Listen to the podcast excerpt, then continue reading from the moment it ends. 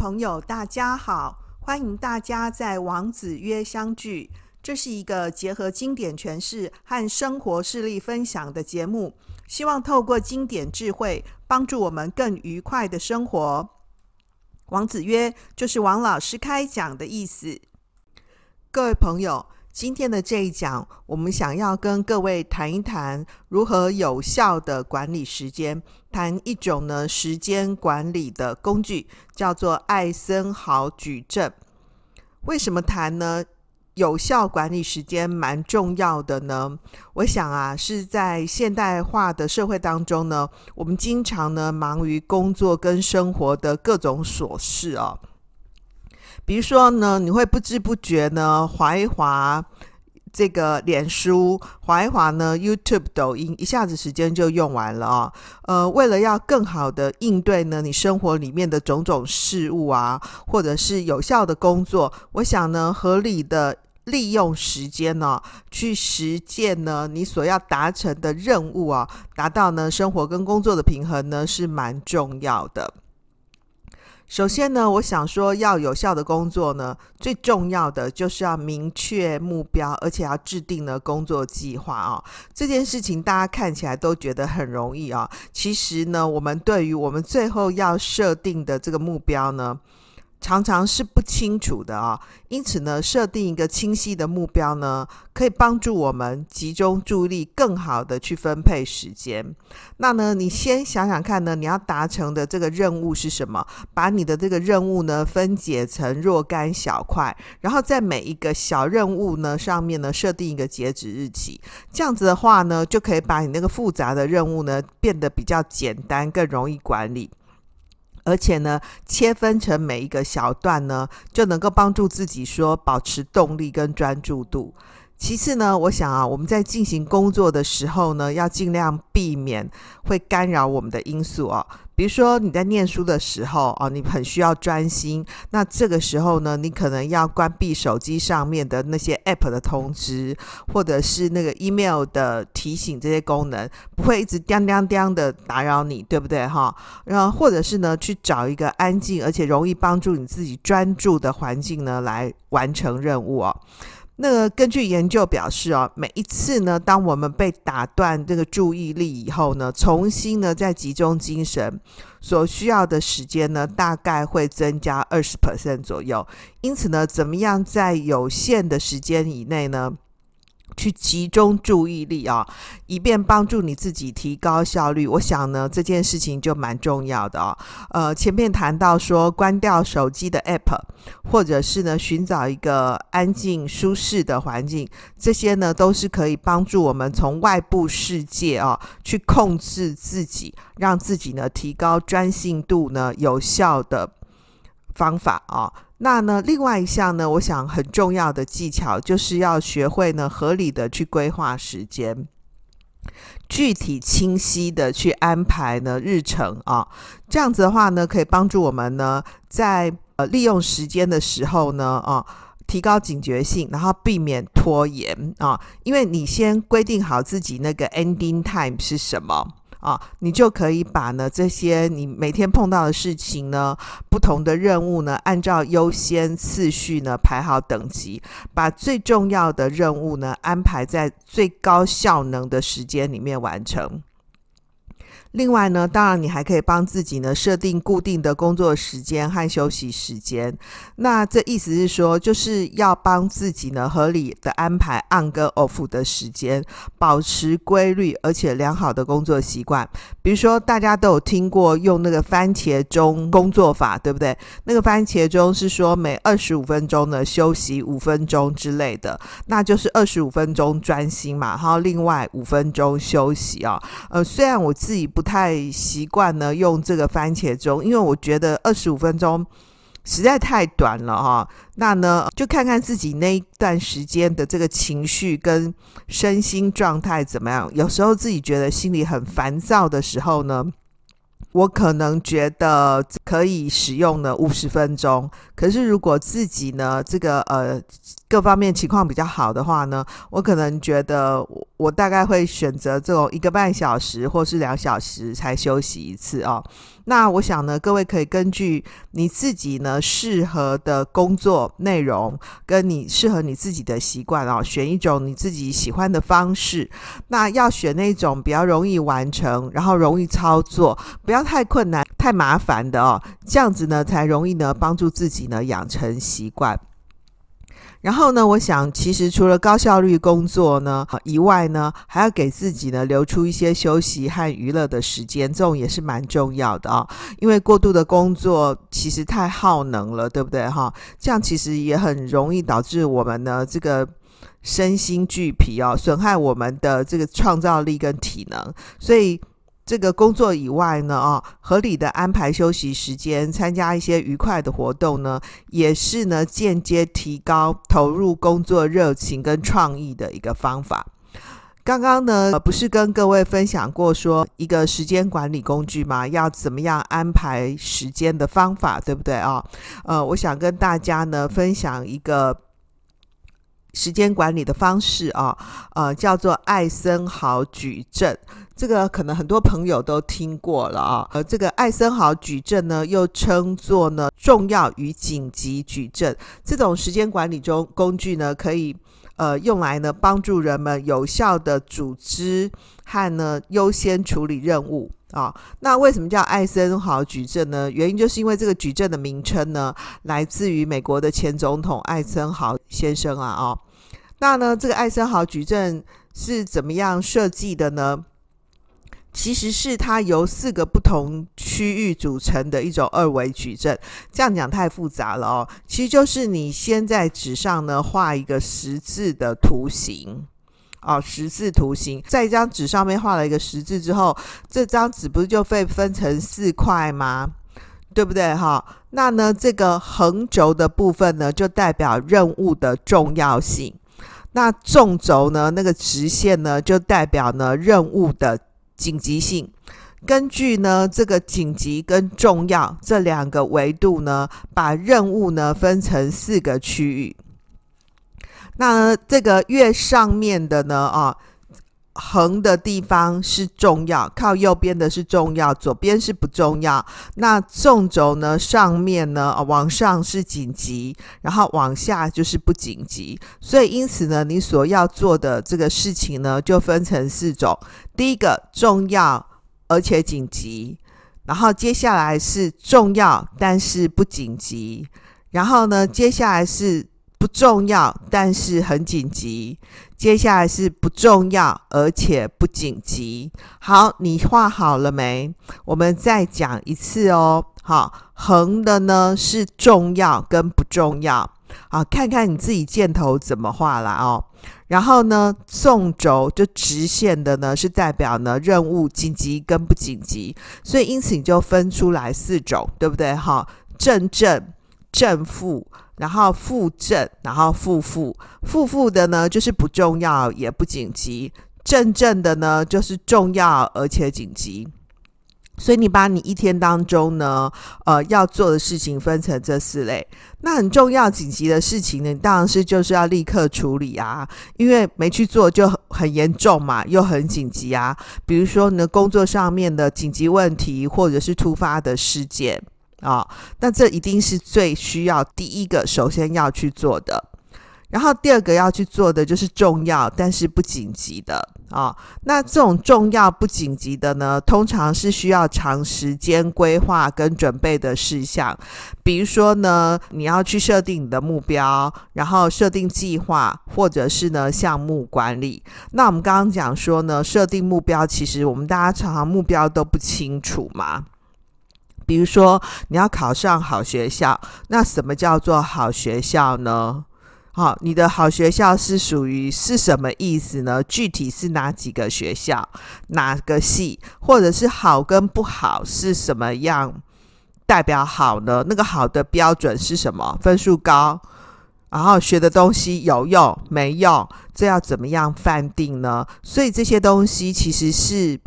蛮重要的，可是我们对于那个目标的内容的分析跟说解，我们常常是不清楚的。这些是属于重要但不紧急的。然后还有一种呢是不重要呢，但是紧急的任务，通常就是要很快的去完成，但是呢对目标呢不具有长期的影响力。或者是呢，你碰到的一些杂物，或者是他人的要求，然后呢，这些事情人家跟你说，哎，很快，你快点帮我弄一下嘛，哦，处理一下嘛，哦，那这很紧急啊。但是这件事情可能不重要，对你未来的人生也没什么太大的作用啊、还有一种呢是不重要而且不紧急的任务，就是这种任务呢是可以被选择性的处理或者是放弃的事项。比如说呢，哎，我们刚刚讲说滑脸书，然后呢，或者是去做一些娱乐活动，那。这个操作呢，艾森豪矩阵的时候呢，我们可以把那个代办事项，就是你要处理的任务呢，根据重要跟紧急分配在这个矩阵的四个象限里面啊。你在这个区块当中呢，啊，把你要做的事情填在这四个格子里面。第一个呢，要处理的当然就是重要而紧急的事物嘛，啊，因为这些任务呢，对达成目标或解决问题来说呢，很重要。然后呢，根据呢这个艾森豪矩阵的这个建议呢，第二个要处理的是。处理那个重要而且不紧急的任务，因为这些任务呢需要长时间的计划跟准备，但是呢不需要立刻处理。那这样的话呢，可以确保时间跟资源呢充分被利用。那第三个呢，就是要考虑呢处理不重要，但是呢很紧急的任务。那这个象限里面的事情，因为很紧急嘛，所以呢要快速的完成，不要让这些任务呢影响到呢你重要任务的进展。虽然说很紧急，然后但是不重要，可能不见得对你的这个未来人生啊，或者是对于你那个总体目标呢有。正面的帮助，可是呢，没有正面帮助，可能会有侧面的妨碍，然后又很紧急嘛，所以呢，这件事情也是呢要快点处理的。那呢，最后呢，对那些呢不重要而且不紧急的任务呢，艾森豪举证的这个建议是说。可以直接放弃哦，就是把这些不重要、不紧急的事情呢删掉。应该要把自己的这个精力跟时间呢，跟专注度呢，放在那些更重要的任务上面。好，我们再来复习一次哦。最重要呢，要先做的就是很紧急又很重要。好，这件事情不用讨论。然后呢，还有一种第二个要做的是处理那个重要但是不紧急，不紧急哦，重要但是不紧急，所以先要优先处理的就是重要的事情，先做处理。接下来呢，呃。第三个要做的呢，是处理那个呃不重要但是紧急的事啊，因为很紧急嘛，对不对啊？所以呢是第三个要做的事情。好，第四个不紧急不重要，那艾森豪呢就建议说就不要做了啊。好，那呢这个。使用艾森豪矩阵呢，可以帮助我们呢更好的管理时间跟任务，确保事项呢得到优先处理，而且呢同时避免被琐碎事物跟紧或者是那个紧急但是呢不重要的事情所困扰哈。所以如果你碰到呢这个要去处理的事件，那它虽然很紧急，但是你就先想想看呢，重不重要？所以呢，根据这个分类的建议是说，要先去处理那个很重要但是不紧急的，就是重要的事情都先做啦。好，不重要又不紧急的，就直接就不要做了，不要浪费时间。像这样的一个很好用的时间管理工具哦，也不是说没有缺点的哦。首先，它第一个缺点呢，就是很容易呢导致这个焦点错位。这什么意思呢？就是说这样的一个呢时间使用工具哦，艾森豪矩阵，通常呢它只考虑那个任务的重要性跟紧急性，但是没有考虑到说其他的因素，比如说价值啊、效益啊，或者是成本。就是有时候一个任务呢，可能紧急，但是不重要，但是仍然需要进行，因为它可能对其他重要任务有影响。比如说，你去缴账单啊，去缴了那个账单呢，其实是没多大意义的。但是如果你不去缴呢，就过期啦，那你就会被罚递延利息啊，对不对？而且还有可能会被断水断电呢，对不对？或者是。断电话，欸，对不对？那这样断网，欸，那这样都是一个很大的损失哦。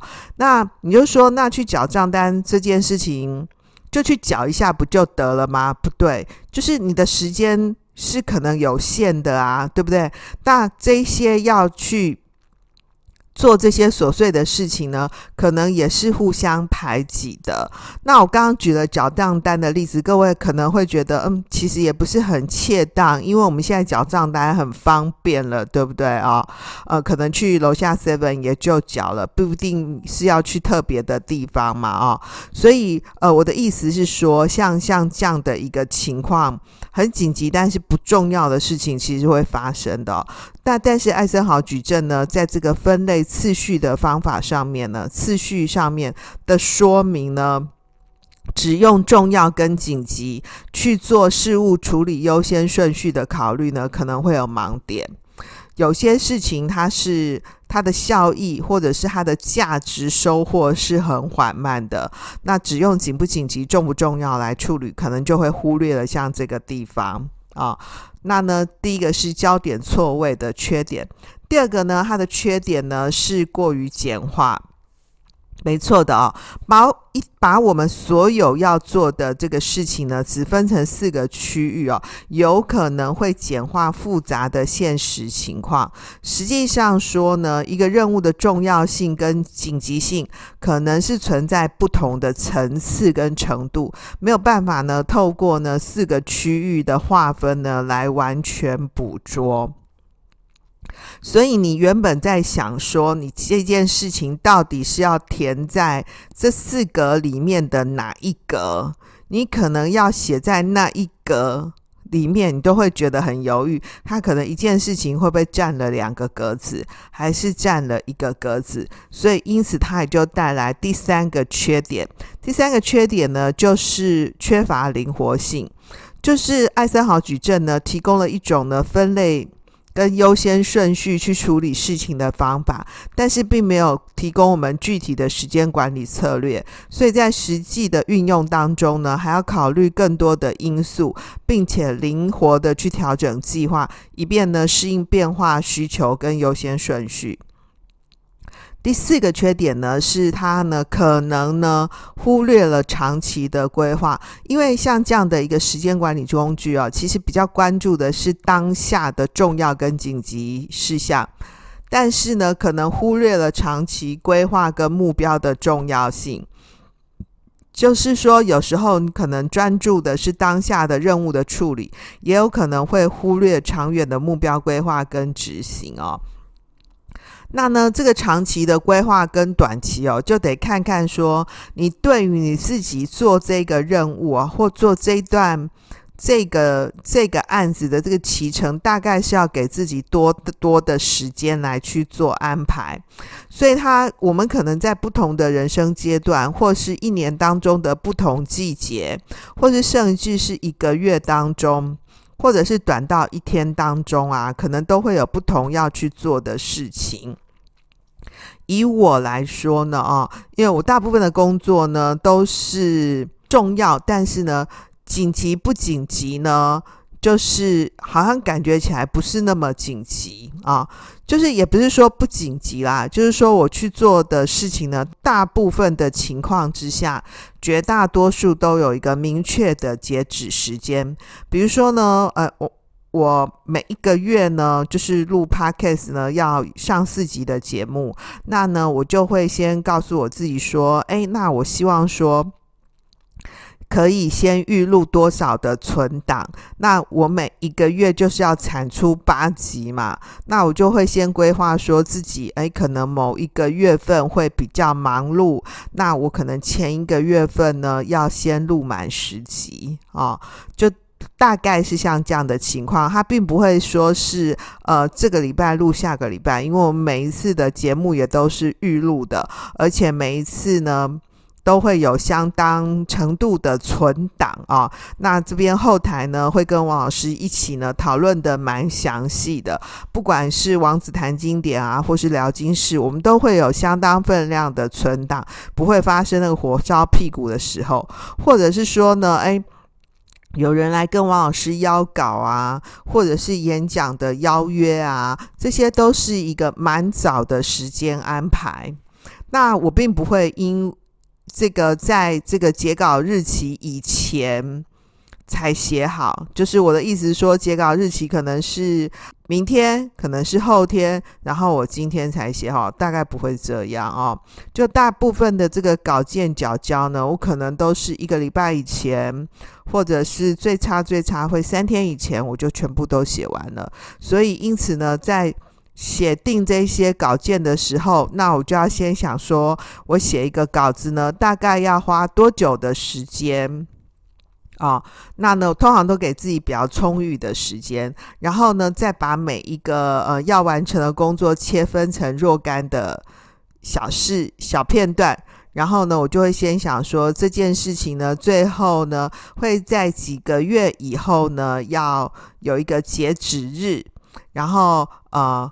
我就在这个截止日之前呢，先把我工作的期程都排好。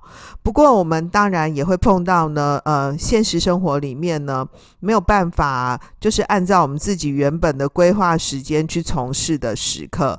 那像这样子呢，我通常就是一个礼拜里面都会自己先反省，说我要做 A、B、C 哪个工作呢？呃，没有达成任务，那这样的话，那个下一个礼拜我就会尽量的把它补回来。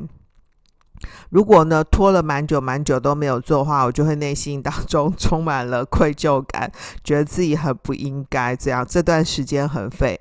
那，哎，你说王老师你都没有废过吗？没有，我蛮常有废的时候。所以其实你就是要常常自己反省啊，反省说这段时间怎么会这样。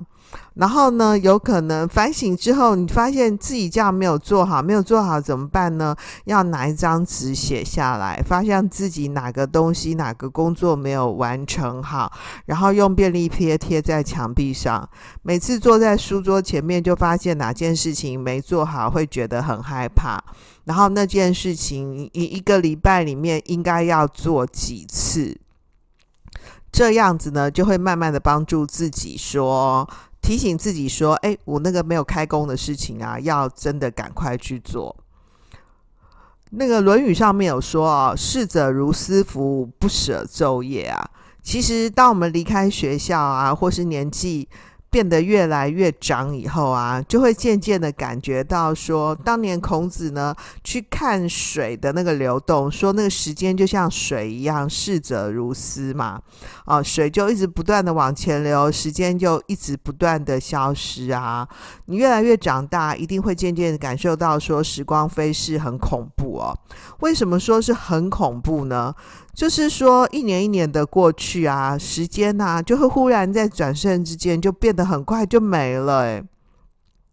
各位朋友，你有没有发现，现在已经进入二零二三年的下半年嘞？然后不久就圣诞节、元旦，然后就过农历年嘞，然后今年就过完了。然后你有没有觉得，你以前去吃那种吃到饱的餐厅啊，可以一直续盘啊，就感觉自己很赚，对不对？但是现在你几乎很少去，或者是几乎不去了，因为你根本就吃不了几口啊。然后你吃不了几口就吃不下的感觉，那种很亏啊。然后以前。你出去玩啊，几天不睡觉一样很嗨，很没关系，对不对？但是你现在没办法啦，对，因为你发现啊、原来玩也是会累的 啊。我自己啊，最深刻的体会是啊，不知道为什么哎，从某一天开始啊，我晚上坐在沙发上面休息看电视，然后不知不觉就睡着了。然后我就想说，哦，不能在沙发上睡着，应该要真的到床铺上睡。好，于是我就电视不看了，然后到床铺上睡觉。可是你到床上睡觉之后，却反而睡不着，哦，怎么会这样？然后都是在沙发上面睡着，哎。然后再不然呢，就是我的身体呢去睡了，可是我的脑子呢跟精神一直在转，就是我脑袋里面会浮现一种朦朦胧胧的跑马灯的感觉，会上演着这段时间以来啊，我自己觉得很焦虑，或者是觉得很难处理的事情。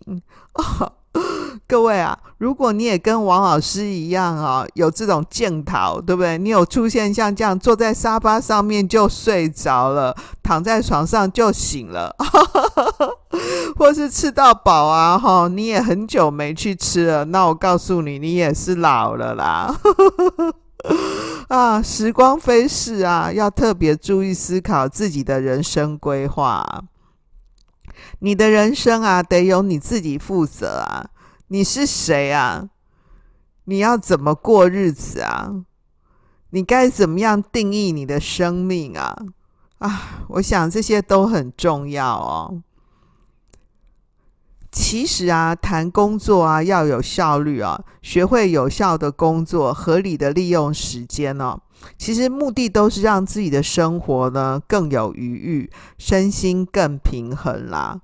通过呢设定目标。规划时间，避免干扰，放松心态，以及呢留出空白的时间哦。我想这样子呢，不仅可以提高工作效率，改善时间利用率哦，也可以呢帮助自己呢在缓持有度的时间安排当中呢，学会放松跟调整心态，并且呢拥有。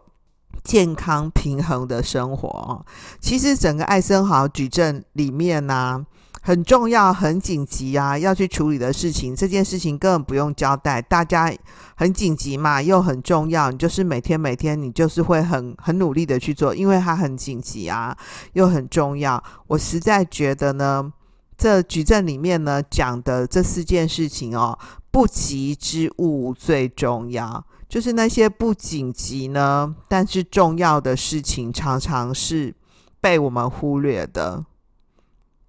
包括你要怎么样思考自己的人生，你要过怎么样的日子。你觉得你每天有吃有玩就好了吗？那吃要吃什么，玩要玩什么呢？哦，大家都说工作跟生活要平衡，其实工作跟生活不会平衡的。工作跟生活是阶段性的平衡，它不是一天当中呢，呃，九个小时工作，然后呢，八个小时工作，八个小时睡觉，然后呢，八个小时呢休息，不是这样子一天当中切分式的。我比较觉得呢，所谓工作跟生活的平衡，首先重要的是你该怎么样定义什么叫做工作，什么叫做生活呢？或者是呢，几岁到几岁的时候呢，工作会大于生活；几岁到几岁呢，生活会大于工作。现在的人呢，又谈呢，很重要的是这个第二人生、第三人生啊。所以你该怎么样思考你的日子呢？我想不同阶段的人生呢，可以有不同的考虑。这是呢，我们谈了艾森豪矩阵之外呢，啊，我特别想到，很想跟大家分享的。好喽，到了今天的重点整理。第一个，艾森豪矩阵的时间管理法呢，是帮助呢分判任务等级、提升工作效率的方法之一。请注意哦，它是方法之一，不是唯一哦。所以第二个，我觉得呢，选择摩擦力比较小的时间管理模式，比较容易呢养成习惯。那养成习惯呢的话呢，也就比较好能够控制呢自己各方事务的时间处理。第三个，我想呢不必强求呢娱乐工作各半的时间安排，只需要呢合理化调整个人节奏的开关也就可以了。就是说，不论呢你是在工作，或者是呢你在休闲哦，你都要很明白的告诉你自己说，我现在是 on 还是 off 的模式。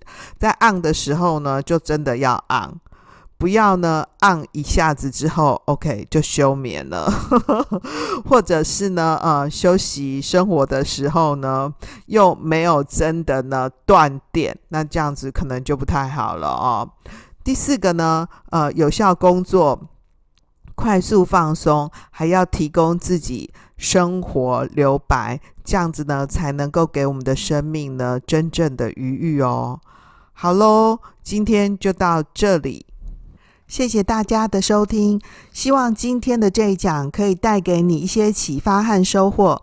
如果你是在 Apple Podcast 上收听我们的朋友，盼望你帮我们五星评价或留言，让我们透过经典好声音感受经典智慧一起发现一个更好的自己。我是王老师我们下次见哦拜拜。